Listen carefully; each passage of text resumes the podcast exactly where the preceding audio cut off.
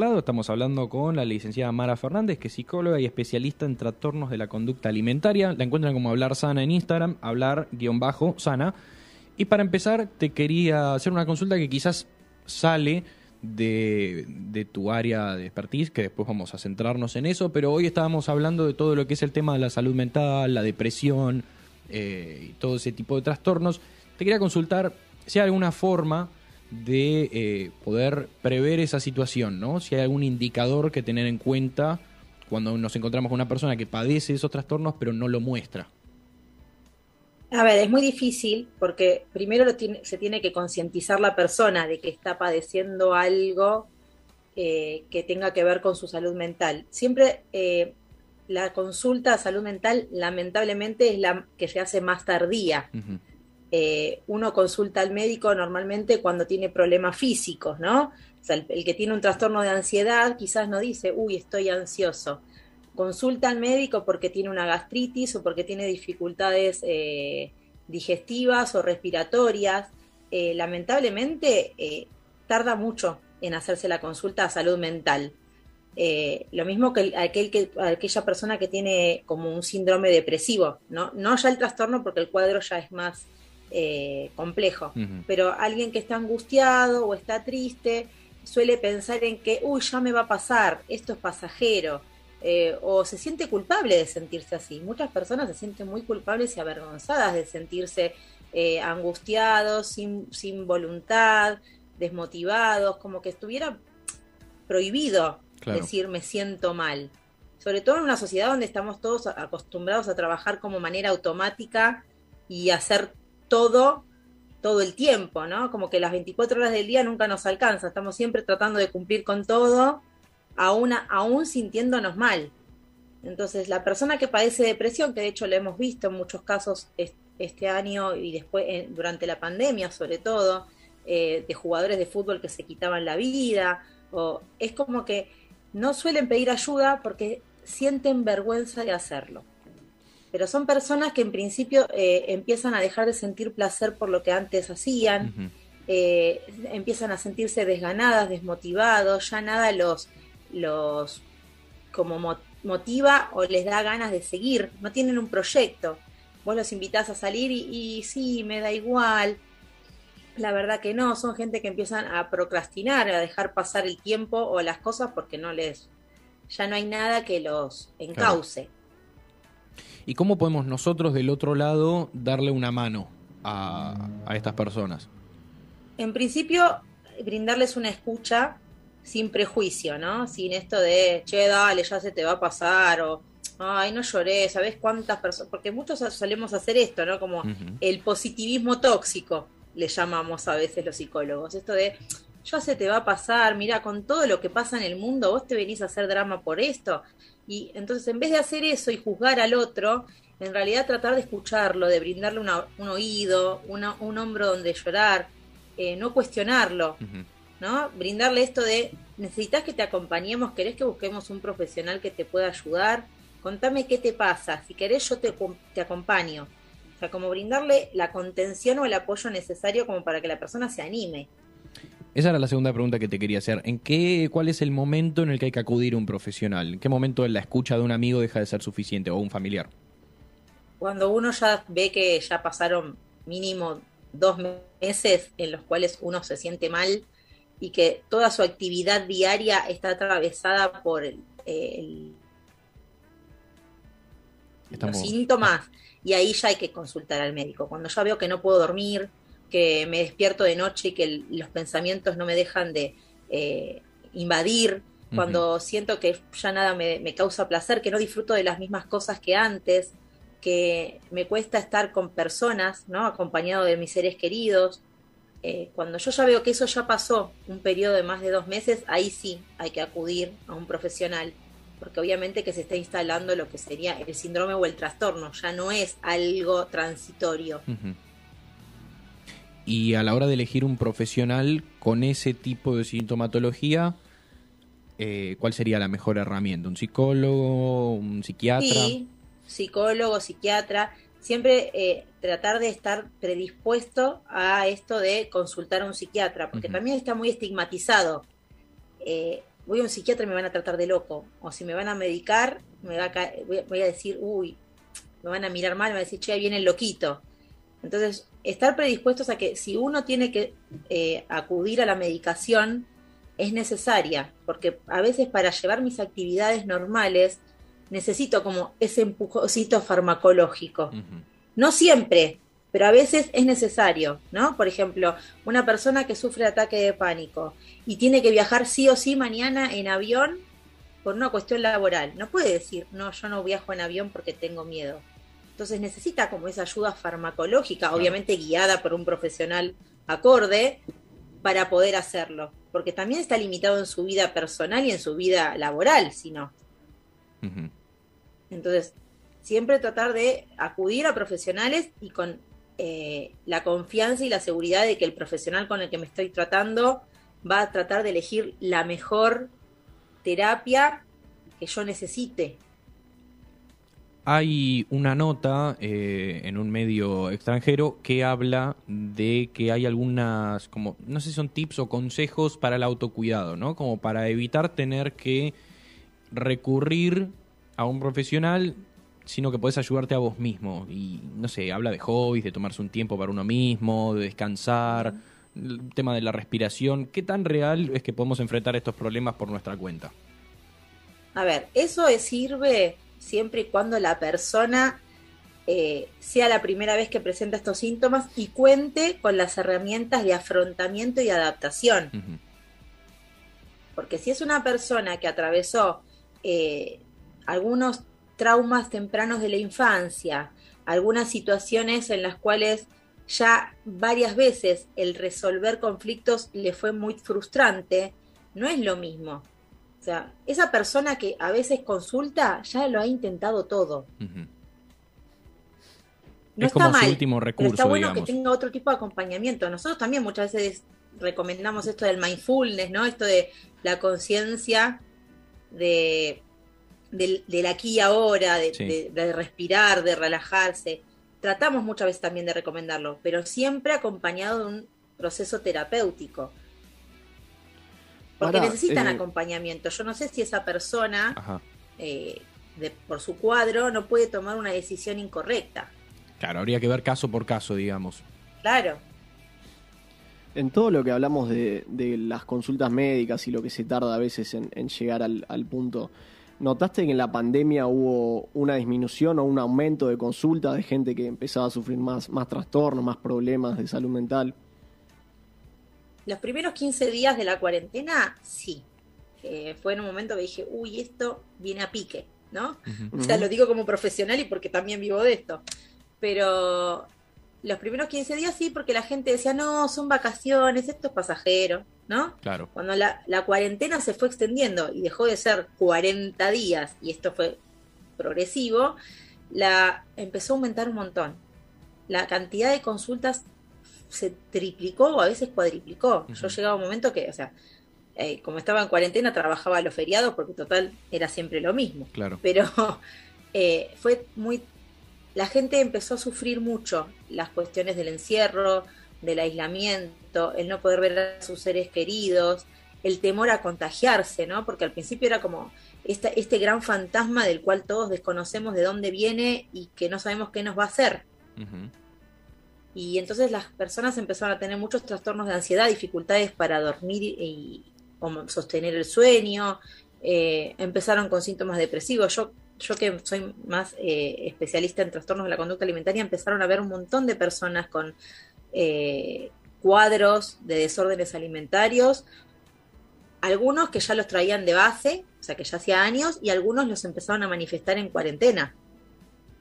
Con lo cual hizo que se incrementara mucho, sobre todo también por esto de que no se podía ir al médico. Yo creo que también eso influyó, con esto de que las consultas médicas no se podían hacer eh, eso también incrementó que las personas se pusieran más ansiosas y angustiadas y que por eso consultaran con un profesional de la salud mental. Puede ser eh, que todas las consecuencias de la pandemia hayan aparecido en algunos casos, ¿no? Eh, una vez levantada la cuarentena, que haya sido como un efecto tardío en algunas personas y que estén padeciendo las consecuencias ahora que hay más libertad de movimiento, de trabajo y qué sé yo, que cuando se estaba encerrado. Suele pasar, porque las personas empezaron a poner ansiosas al salir también, ¿no? Como esto de, ¿y ahora qué hago? ¿Y ahora cómo hago las medidas preventivas? Y si me contagio y contagio a mi papá o a mi abuela, eh, fue readaptarse, porque toda nuestra vida pasó a ser en casa, gimnasio, trabajo, estudio, todo fue en las cuatro paredes de nuestras casas. De repente volver a salir a la afuera y reencontrarnos con el mundo real en algún punto, porque hay que usar barbijo, hay que tener ciertas medidas, también intensificó la ansiedad, porque es volver a acostumbrarse y readaptarse a, esta nueva realidad. Con lo cual, obviamente, que a muchos también se les despertaron muchos síntomas post cuarentena estricta. Mismo pasamos siempre, pasa esto, ¿no? De que de repente de estar muy restringidos pasamos a estar como muy libres. ¿no? Y empiezan esto de las fiestas clandestinas, porque, o la gente que empieza a decir, bueno, yo ya no uso barbijo, ¿no? O lo que veíamos ayer en el partido este de River Boca, o sea, que de repente la gente estaba como, no sabe qué hacer. Algunos están como muy miedosos y se cuidan, y otros están como, como el, todo lo contrario, libres sin ningún tipo de límite. Claro. ¿Cómo? Me olvidé la pregunta que te quería hacer. Eh, pero ya va a volver a mi mente en algún Eh, momento. mientras voy Obviamente. Perdón, se me, se me fue justo. Me diste el pie y desapareció. Eh, yendo a lo que es eh, trastornos alimentarios, ¿notás que, va, digo, vos trabajás más con, con adolescentes, ¿notás que en esta franja etaria cala mucho más ese tipo de problemas o no siempre es así? Eh, lamentablemente estoy viendo bastantes adultos, pero que tienen la patología ya con lo que le decimos crónica, como que la traen desde la adolescencia. A ver, la última estadística del 2020 dice que una de cada tres mujeres en Argentina padece o manifestó un síntoma del desorden alimentario en lo que fue la cuarentena. Y la franja etaria es de entre 10 y 24 años. Esa es el- la mayor propor- proporción estadística de casos. Obviamente que después empezamos a ver personas, mujeres de, de 40, ¿no? Porque empieza esto de la... eh, tenemos una sociedad que vive muy pendiente de la imagen, ¿no? Eh, del, del cuerpo estereotipado, del ideal de belleza. Somos una sociedad que rechazamos mucho el tema de la vejez como que fuéramos descartables. Entonces no podemos tener arrugas, no podemos engordar, tenemos que estar siempre perfectas. Y entonces cuando llega esa edad de los 40, donde la mujer empieza ya con la declinación hormonal y la menopausia, eh, también aparece esto de los síntomas, porque esto de mantenernos siempre jóvenes y perfectas lleva a estos a, est- a esta eclosión, ¿no? A esta confusión que nos pasa a las mujeres. Eh, la verdad que hay casos, pero la mayoría son en, ya diría niñas, porque con 10 años son niñas. Y es muy grave que sea tan jovencitas, porque esas nenas están en pleno desarrollo y quizás con el, desorden alimentario atrasan lo que es eh, la, la pubertad y la adolescencia. Y eso trae un montón de consecuencias cuando so- sean adultas. Osteoporosis, amenorrea, falta de eh, problemas para la fer- fertilidad, un montón de situaciones que acarrean por el desorden alimentario tan temprano. ¿Qué le decimos a un padre eh, o una madre que convive con una, un hijo o una hija que tiene este tipo de trastorno? Y qué sé yo, yo supongo que lo primero que atinan a hacer los padres es, bueno, come igual, o si no comes, no sé, eh, no jugás a la compu, no salís con tus amigas. ¿Qué- Ojalá pasara por ahí. cuál- claro, por eso. ¿Cuál es el consejo? ¿Qué tienen que hacer los padres cuando ven que uno de sus hijos está atravesando este tipo de trastornos? A ver, no es un capricho. Lamentablemente un trastorno de la conducta alimentaria no es una cuestión de moda, ni es una cuestión de capricho, ni es una cuestión de copié a mi amiga porque lo- también lo hace. Ujú. Para que un chico desarrolle un desorden alimentario tiene que combinar cuatro factores, biológico, psicológico, social y familiar. Normalmente social es el que hace, eh, el que detona todo, ¿no? Que es esto de las redes sociales, los medios de comunicación, las publicidades que nos bombardean constantemente, esto de los polvos mágicos y etcétera. Esos son los que funcionan como detonantes. Pero después los, tiene que haber esa combinación. No cualquier chico dice, hoy voy a dejar de comer y deja de comer, o hoy voy a vomitar y vomita, o hoy voy a hacer tres horas de eh, gimnasio diarias, porque no. O sea, tiene que haber esta combinación. Con lo cual, entender que no es un capricho que tampoco se soluciona comiendo. Claro. O sea, uno siempre va al síntoma, ¿no? A comer, porque uno lo ve que está bajando de peso y obviamente que la repercusión física es notoria. Pero la, la cabeza sigue estando en el mismo lugar y el pensamiento que sienten estos pacientes hacia la comida, las creencias que tienen hacia el cuerpo, la comida, siguen estando. Con lo cual no es ya comió, ya se, se curó. Lleva un trabajo mucho más arduo.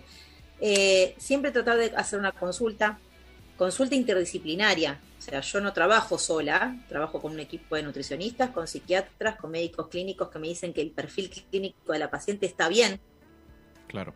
Que no necesita en ese momento internación. A veces se le recomienda cardiólogo también, porque afecta a nivel cardíaco pueden llegar a tener alguna insuficiencia. Entonces trabajamos todos en equipo y obviamente que trabajamos con la familia. Entonces siempre le decimos a la familia, tienen que estar predispuestos todo el grupo familiar para atravesar esta enfermedad. No es fácil, obviamente que no, tampoco es corta, lleva un proceso largo que hay que tolerarlo y que en algún momento puede ir bien y en algún momento puede tener una recaída y también hay que estar preparado para sostenerlo en esa recaída. Eh, si veo que mi hijo o hija empieza a decir me veo gorda o gordo, o esto me queda mal, o eh, no me siento lo suficientemente linda o lindo, ¿no? Empezar a tener como esas señales de alarma, decir, mm, algo está ahí pasando, porque tiene que ver con la autoestima y eso va a repercutir en la, en la creencia que tiene de sí mismo y en su imagen, porque se empieza a distorsionar la imagen los chicos que tienen desorden alimentario se miran al espejo y no se ven tal cual son. Claro. Se ven distintos. Entonces empezar a tener como esas señales de alarma si, empieza, si empiezan a restringir comida o si empiezan a ocultar comida. Eh, si veo que va muchas veces al baño, si le empiezo a encontrar ciertos, ¿no? como diuréticos o algún tipo de sustancia que pueda inducir al vómito o a la diarrea, si tiene una actividad eh, física exigente, también tenerlo en cuenta. y hablar, hablar con nuestros hijos sobre el tema. Eh, se perdió mucho esto de sentarnos eh, a la mesa y comer todos juntos, ¿no? Como familia y compartir. Entonces ahí es donde a veces no nos damos cuenta, porque estamos inmersos en esa pantallita que, tanto nos capturó, eh, no nos damos cuenta de lo que pasó, de lo que está pasando a nuestro alrededor. Y a veces hacemos estos comentarios tan poco fortuitos de, uy, che, ¿viste fulanita? Uy, mirá, engordó. Uy, mirá, se hizo una cirugía, qué mal que le quedó. Y eso, de alguna forma, va marcando el perfil de nuestros hijos, de lo que uno supuestamente espera de ellos. Y eso es lo que hace que después detone en un desorden alimentario. Claro. Bueno, eh, Mara, primero que nada agradecerte por este rato que conversamos. Eh, la verdad que fue bastante informativo, tanto en lo que son los trastornos de depresión como lo que son los trastornos alimentarios, a prestar atención, a dejar de lado todos esos comentarios estigmatizantes que no ayudan ni a la persona ni a que se, se, deje de demonizar o de minimizar este tipo de problemáticas. Eh, les recordamos a todos que estuvimos hablando con la licenciada Mara Fernández, que la pueden encontrar en Instagram como hablar-sana Así que nada, muchas gracias por este ratito. Muchísimas gracias a ustedes por el espacio. Por favor. Eh, la verdad que la salud mental hay que cuidarla, es parte de nuestra salud integral, ¿no? O sea, el concepto de salud dice un equilibrio físico, eh, psicológico y espiritual. Y si alguna de esas patitas se caen, uno no está sano. Y afecta a las demás. Claro. Bueno, con ese, con ese consejo y con esa reflexión nos vamos a despedir por hoy. Les recordamos a los que están del otro lado que nos pueden encontrar en Cerrado los Lunes OK-bajo, que es nuestra nueva cuenta de Instagram